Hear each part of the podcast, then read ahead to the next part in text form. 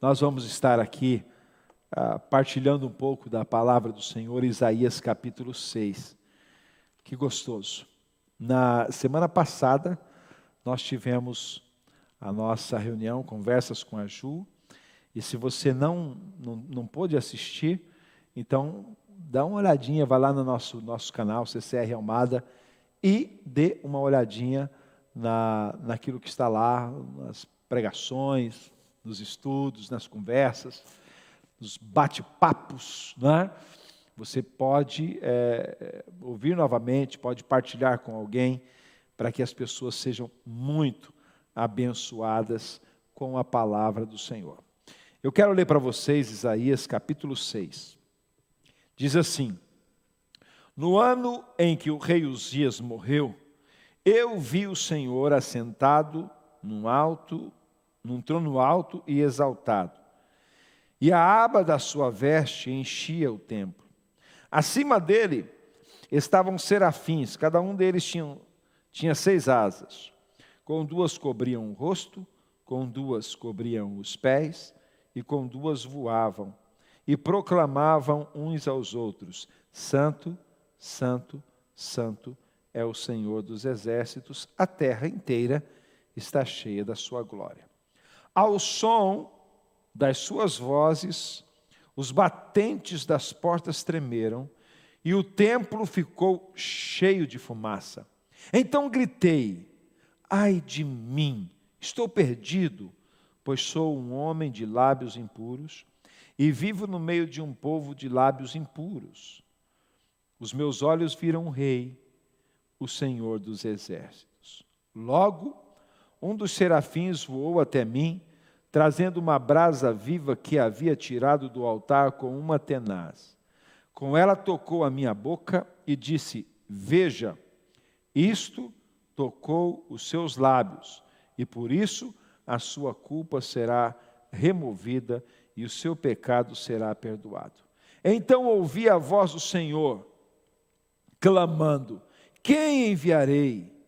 Quem irá por nós? E eu respondi: Eis-me aqui, envia-me a mim. Glória a Deus. Até aqui, essa leitura preciosa da palavra de Deus. Queridos, ah, nós temos aqui, nesse texto,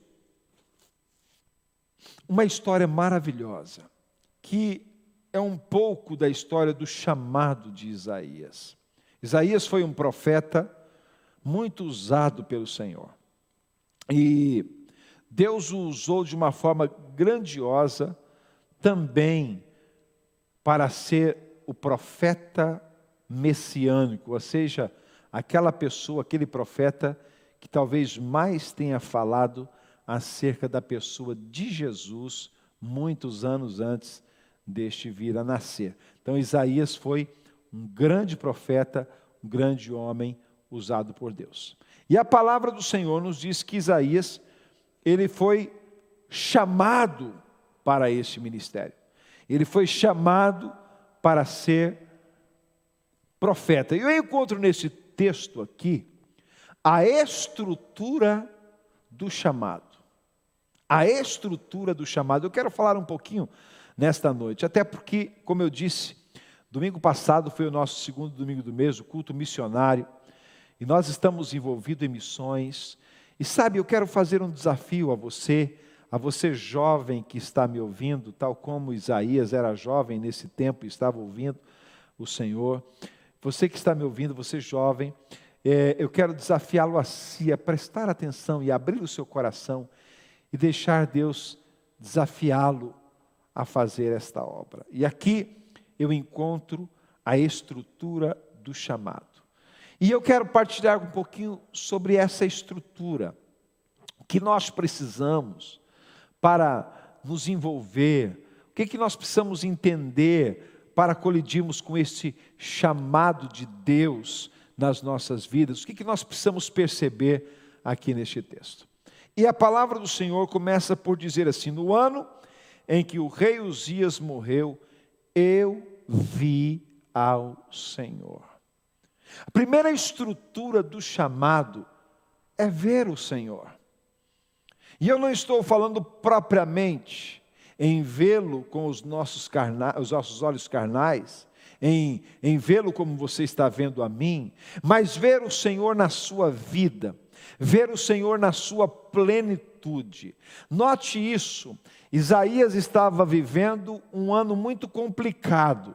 Israel estava vivendo um ano muito complicado, no ano em que morreu o rei Uzias. Possivelmente, o trono de Israel estava desocupado, estava sem rei. Quem sabe, não sei, o texto não diz isso, quem sabe Isaías foi ao templo orar, pedir direção de Deus, a graça do Senhor, até porque ele era primo do rei Uzias. Ele sentia talvez o peso de toda uma nação, de intercessão. E neste ano de caos, nesse ano complicado, nesse ano difícil, a Bíblia diz assim que Isaías viu ao Senhor. E eu quero dizer que nós também podemos contemplar o Senhor, ver ao Senhor e vê-lo até nesses momentos difíceis, que nós achamos que está um caos, nós achamos que as coisas não estão no melhor caminho, às vezes pensamentos ah, ah, ruins possam estar passando pela nossa mente acerca daquilo que acontece à nossa volta. Muitas vezes, neste momento, Deus quer que nós o contemplemos. Deus quer que nós olhemos para Ele, para enxergá-lo. E o que eu acho bonito nesse texto é que a forma como Deus se apresenta a Isaías é uma forma de absoluto governo. A Bíblia diz assim que ele viu o Senhor como? Como é que o Senhor estava? Como é que o Senhor apareceu para ele neste ano de caos, nesse ano de dificuldade? A Bíblia diz assim: Eu vi o Senhor assentado sobre um alto e sublime trono. A aba das suas vestes enchia todo o templo. Os querubins, os serafins estavam ali voando e, e clamando um para o outro, dizendo: Santo, Santo, Santo é o Senhor. Os umbrais das portas tremeram. Então o Senhor se apresenta a Isaías como soberano, como Deus que está no controle de todas as coisas. Em outras palavras, Deus estava dizendo para Isaías: Isaías, o trono físico de Israel pode estar desprovido de um rei, mas o trono celeste está ocupado. O controle continua em minhas mãos. Deus se apresenta como um Deus que está no comando, um Deus que está com a autoridade em suas mãos. E é esse Deus que nós precisamos ver na estrutura do nosso chamado.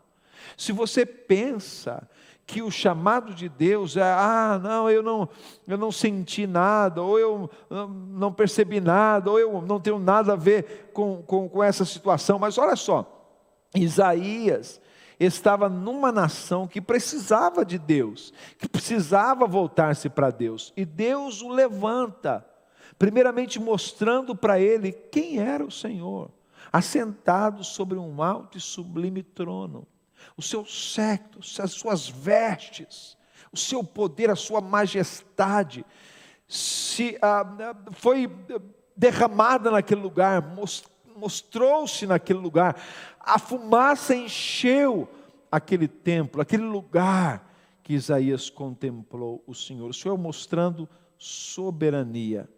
E eu quero dizê-lo, dizê-lo assim nesta noite. Deus é soberano sobre a nossa nação. Deus é soberano sobre as nossas vidas. Ainda que haja caos, Deus está ali para colocar tudo em ordem. Deus está ali para mudar a história. Olha, quando Deus chamou Ezequiel, a Bíblia diz que Deus o levou a um, a um vale de ossos secos. Havia também um caos naquele lugar, eram só ossos. E o Senhor fê-lo andar no meio daqueles ossos, fazendo-lhe uma pergunta: Filho do homem, poderão viver esses ossos? Aquilo que era um fracasso, aquilo que era um exército sem vida, ao poder da palavra do Senhor, através do profeta, tornou-se num exército poderoso. Porque Deus disse para Ezequiel: profetiza aos ossos secos. Profetiza, ele profetizou e aqueles ossos voltaram a viver. Então, não há caos que Deus não possa mudar, que Deus não possa consertar. Se o caos está na sua casa, na sua vida, eu quero que hoje você contemple o Senhor no trono, no sublime trono, a glória do Senhor envolvendo a sua vida, o lugar onde você está, a glória do Senhor sendo derramada sobre a sua vida. Deus é soberano, queridos. Ele não perdeu o controle. Deus não fica, Deus, Deus não está em confusão. Deus não está perdido. Deus sabe. Deus sabe, ele é poderoso e na hora certa ele se levanta através da minha vida, através da sua vida, ele se levanta para abençoar não só a nossa casa, mas toda uma nação, como ele fez através da vida de Isaías. Então, a primeira estrutura do chamado é contemplarmos o Senhor. É contemplarmos o Senhor no seu poder, na sua majestade, na sua grandeza. É, é, é assim que Deus quer que nós o enxerguemos na estrutura do nosso chamado. Mas o texto continua. Com licença. O texto continua. Isaías, depois que contemplou o Senhor, depois que ele viu a glória do Senhor, a majestade do Senhor, o som das vozes dos anjos, a celebração, a atitude angelical, dizendo: Santo, Santo, Santo é o Senhor, mostrando a perfeição do nosso Deus. A Bíblia diz que Isaías, lá no versículo de número 5, diz assim: que ele gritou e disse: Ai de mim, estou perdido, pois sou um homem de lábios impuros. Aqui está a segunda estrutura do nosso chamado. Quando nós contemplamos quem Deus é, é inevitável que reconheçamos quem somos nós. Quando você contempla o Senhor, você vê o Senhor, é inevitável enxergar a sua própria vida olhar para dentro de nós. E foi isso que aconteceu com Isaías. Quando ele viu a glória do Senhor, a majestade do Senhor, ele olhou para dentro de si. Toda aquela aquela contemplação do Senhor fê-lo olhar para dentro de si. E o que ele viu? E o que ele viu? E aqui, queridos, cai por terra toda desculpa.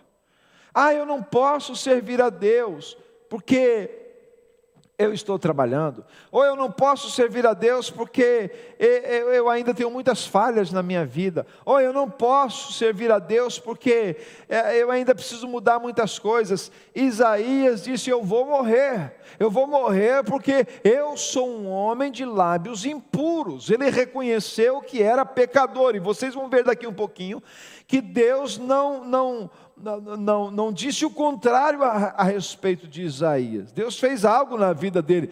Mas esse é o momento, queridos, essa é a segunda estrutura do nosso chamado.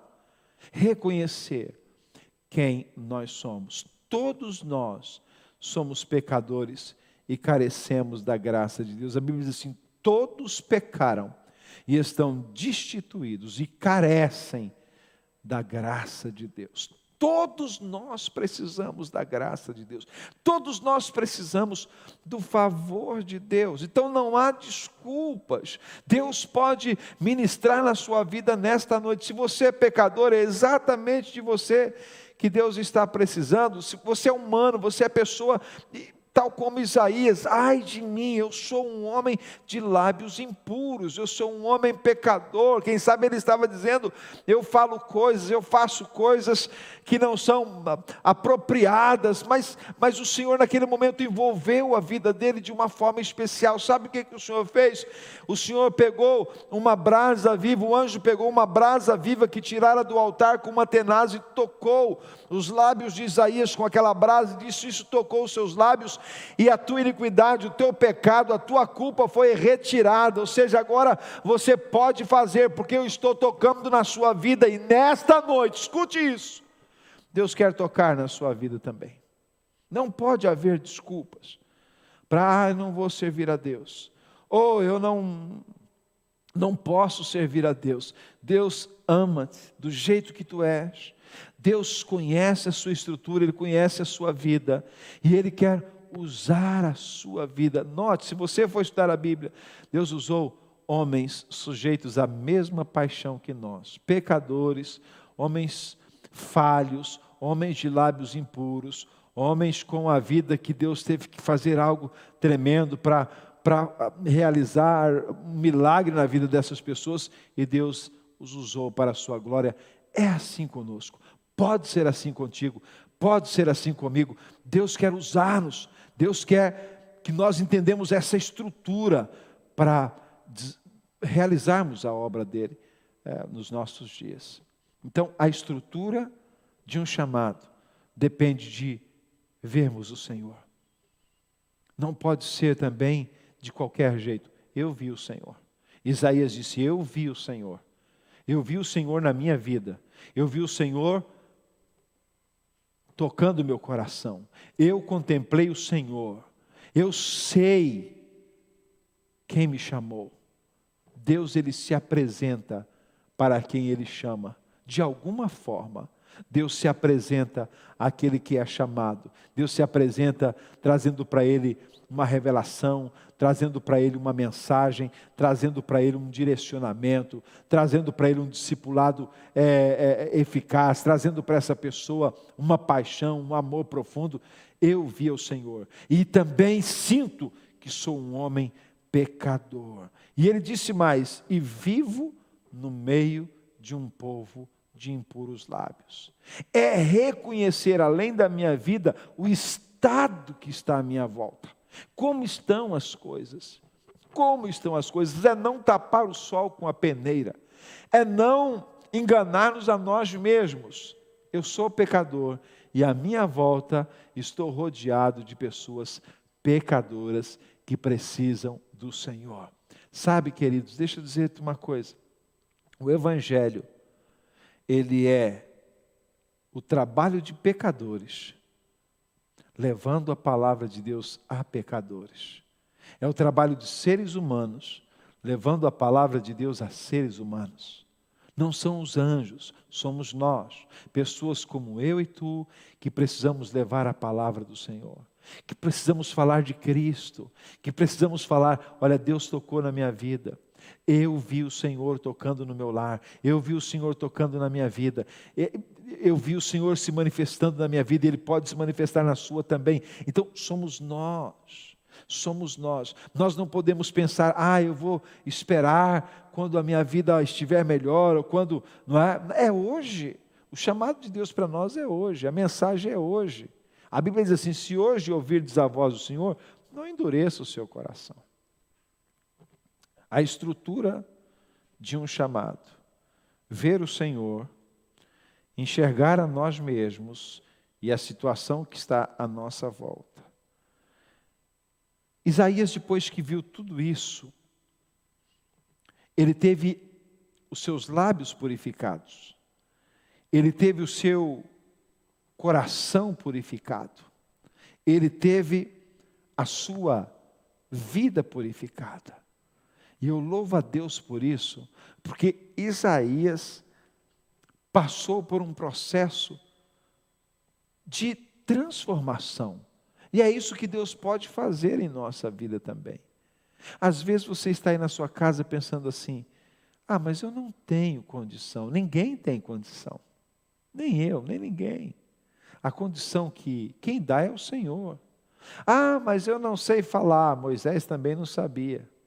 Jeremias diz também: não sei falar. O Senhor disse assim: não digas isso porque eu colocarei a palavra na tua boca. Então não existe desculpa, ah, eu sou um homem de lábios impuros. Então o Senhor toca nos seus lábios com uma brasa e purifica e diz: vá lá, agora bora, bora para frente. Deus tem a solução para você, Deus tem a solução para a sua vida. Coloque-se diante dele, interesse-se pela, pela, pela, pelas pessoas, pela, pelo chamado de Deus e deixa Deus trabalhar na sua vida de uma forma gloriosa. Nesta noite, nós estamos diante de um desafio de Deus. Um desafio muito importante. A estrutura de um chamado. Isaías foi chamado para ser um profeta. E ele, nesse chamado, viu o Senhor, viu a glória do Senhor, a majestade do Senhor, viu é, o poder de Deus, mas viu a si mesmo, viu que era um pecador, viu as pessoas que estavam à sua volta, que eram todos pecadores, mas viu também o anjo tocando nos seus lábios. E aqui acontece uma terceira estrutura do chamado, que é ouvir a voz do Senhor, o direcionamento do Senhor, o chamado do Senhor. Nós precisamos disso. O versículo de número 8 diz assim: Então ouvi a voz do Senhor, clamando ou conclamando: Quem enviarei? Quem irá por nós? Quem enviarei? Quem irá por nós? É interessante que o Senhor não disse assim: Isaías, eu estou te enviando. Isaías, vai agora. Claro, Deus tocou na vida dele, Deus se mostrou para ele, mas Deus fez a sua voz se ouvir. À volta, ele perguntou a quem. Com isso, Deus estava querendo dizer assim: quem é que se dispõe? Quem é que se alista? Quem é que levanta a mão? Quem é que dá um passo em frente? Quem está disposto? A quem enviarei? Quem há de ir por nós? É que Pai, Filho e Espírito Santo entra, dizendo quem há de ir por nós, quem há de levar a palavra, quem há de levar o Evangelho, quem há de falar a este povo, quem há de pronunciar a palavra de Deus ao povo de Israel. Isaías não se conteve, depois de ver o Senhor, depois de olhar para a sua estrutura, ver as pessoas à sua volta, ser tocado pelo Senhor, ele responde: Eis-me aqui, Senhor, envia-me a mim. Eu já muitas vezes ministrei a vocês que a minha oração a respeito daquilo que Deus quer fazer na margem sul, o avivamento da margem sul. A minha oração é: Deus, se tu tens algo para fazer neste lugar, que seja por meu intermédio. Usa-me. Eu não quero apenas passar por esta vida. Eu não quero apenas passar por aqui, mas eu quero fazer a diferença. Eu quero levar o teu evangelho ao povo que está à minha volta, ao povo de lábios impuros, tal como eu. E se o Senhor quer fazer alguma coisa, e se o Senhor está chamando hoje ainda também, dizendo a quem enviarei, a quem enviarei para a margem sul, a quem enviarei para estes lugares, a quem enviarei para esta terra, para estes bairros, a quem enviarei, que eu e você possamos responder nesta noite: Eis-me aqui, Senhor, envia-me a mim. Não tenha medo de fazer esta oração. Há pessoas que pensam: ah, mas eu não posso. Pode sim, porque o Senhor capacita. Ah, mas como é que eu posso fazer isso? Deus vai orientar, Deus vai dirigir a sua vida. Apenas se disponha, faça como Isaías. Isaías também não sabia. Ele disse: Eis-me aqui, envia-me a mim. E a partir desse momento, Deus começa a colocar as palavras na boca de Isaías sobre o que ele deveria falar ao povo. Logo de seguida, não vou ler hoje, mas se você continuar lendo Isaías capítulo 6, você vai ver o Senhor trazendo uma mensagem para Isaías: fala isso, faz isso. Você lá vai, vai para, o meio deste povo, prega a palavra, fala a palavra, ministra para eles. Em nome de Jesus, queridos, nesta noite, entenda a estrutura de um chamado: ver o Senhor. E eu disse no início, não, não significa, ah, não, então eu vou ficar aqui quando o Senhor aparecer na minha frente então eu vou. Não é isso. Veja o Senhor hoje tocando na sua vida. Ver o Senhor é experimentar a grandeza, o poder, a fidelidade do Senhor na sua vida, a soberania do Senhor. Você já experimentou isso? A glória do Senhor na sua vida, aquele, aquele algo gostoso, a manifestação de Deus. E aí você consegue partir para a segunda estrutura do chamado, que é, é, é ver a sua vida, ver o quão pecador tu és e eu sou, quanto pecador, pecadores nós somos e somos dependentes de Deus. O que Isaías estava vendo naquele momento é a sua total dependência do Senhor. E Deus não deixou daquele, Deus tocou nos lábios dele. Deus visitou Isaías, Deus tocou nos lábios de Isaías, dizendo assim: Eu estou te purificando para que você leve a palavra às pessoas. Deus quer purificá-lo a si, tocar nos seus lábios, colocar palavras na sua boca, para que possas levar o Evangelho a outras pessoas.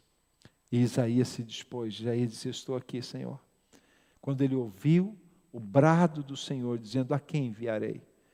Hoje, Deus continua fazendo a mesma pergunta: A quem enviarei? Quem se dispõe? Quem está disposto?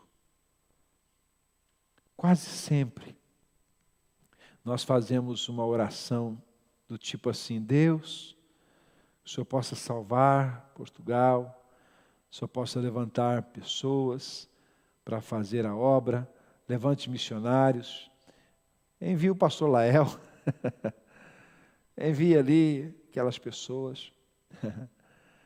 Mas que tal hoje? Que tal hoje? Você poder, você fazer esta oração.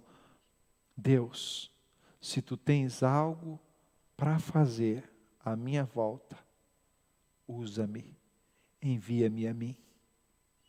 Envia-me. Com todas as. com tudo aquilo que o Senhor tem para fazer, com todas as implicações de um chamado, envia-me. Envia-me. Você vai ver quanto Deus poderá usar a sua vida. Eu disse aos jovens que estão eh, me ouvindo, e há alguns jovens aqui que estão conosco aqui nos acompanhando, ok? Não é? Deus abençoe a sua vida, é isso mesmo, ok? Bia, Nanda, Frederico, é, né? Juventude, não, não só a juventude, mas ah, dizendo a juventude, não é? A Lígia e, e outros que estão aqui, a Nick e, e Companhia Limitada. Gente, Diga para o Senhor: eis-me aqui. Quando você se coloca à disposição de Deus, você está dizendo: Senhor, eu me interesso, eu me preocupo com este povo que está perecendo à minha volta, porque as pessoas estão perecendo sem Jesus. As pessoas estão perecendo sem a verdade. E nós temos a verdade para levar para eles. A palavra o Evangelho, a orientação. Então, nesta noite, essa é a estrutura do chamado que eu quero deixar com todos vocês. Deixa Deus ministrar na sua vida. Deixa Deus falar no seu coração. Deixa Deus tocar em seu coração nesta noite. Eu quero orar por ti. Vamos falar com Deus? Vamos orar. Vamos apresentar as nossas vidas no altar do Senhor. Pai, obrigado porque o Senhor continua sentado sobre um alto e sublime trono. Obrigado porque os anjos continuam diante do Senhor, proclamando: Santo, Santo, Santo ao Senhor dos Exércitos. Toda a terra está cheia da Sua glória. Nós sabemos quão majestoso és. Nós sabemos o quão lindo és. Nós sabemos o quão poderoso tu és. E por causa disso, nós nos humilhamos e reconhecemos que somos pecadores, que somos pó, que somos necessitados, que somos homens de lábios impuros, homens pecadores, precisamos do teu toque, de um toque restaurador nas nossas vidas. Reconhecemos que à nossa volta há um povo que precisa ouvir o teu nome, que precisa ouvir o Evangelho, que, pre que precisam de uma experiência contigo.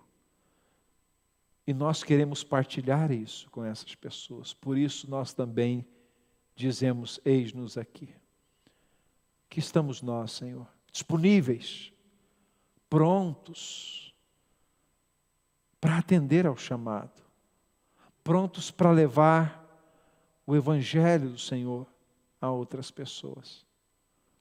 Deus, quem sabe o Senhor vai usar nesta noite as pessoas que estão conosco para liderar um grupo no seu bairro, liderar um grupo na sua casa, liderar uma igreja, liderar um ministério, não sabemos, mas tu sabes. Quem sabe o Senhor tem chamado para pessoas aqui nesta noite pastorearem o rebanho, serem pastores, serem, serem missionários, serem evangelistas, serem mestres, professores, serem educadores. Quem sabe o Senhor pode levantar pessoas nesta noite para serem ajudadores, contribuidores, sustentadores da tua obra. Deus, nós queremos ouvir a tua voz, ouvir o teu chamar, ouvir o Senhor clamando. Queremos ouvir e queremos responder afirmativamente: Eis-me aqui, envia-me a mim. Pai, ajuda-nos a, a ter um coração sensível à tua voz. Eu oro pedindo que o Senhor nos levante, levante obreiros na tua seara. A tua palavra diz: orai ao Senhor da seara, para que envie ceifeiros para a seara. A seara é grande, os ceifeiros são poucos. E nós estamos orando nesta noite, pedindo isso mesmo: levante homens e mulheres, como o Senhor levantou Isaías, para falar a uma nação para falar a um povo, para falar a uma cidade, para falar a um bairro, para falar a, a, aos moradores de um prédio, para falar, falar à família, é que seja a uma pessoa, tu possas nos usar, Senhor, para a tua glória. Essa é a nossa oração nesta noite. Esse é o nosso entendimento desta palavra. Envia-nos, usa-nos para a tua glória, em nome de Jesus. Usa os jovens que estão nos acompanhando. Usa os homens, as mulheres. Usa, Senhor amado, a viúva. Usa, Senhor, os casais. Usa os adolescentes, as crianças. Usa a quem o Senhor quiser. Pai, nesta noite nós dizemos: usa-nos para a tua glória. Que nós jamais venhamos a nos esconder atrás de uma desculpa que o Senhor pode mudar a qualquer momento as nossas vidas. Muito obrigado. Essa é a minha oração, em nome de Jesus. Amém.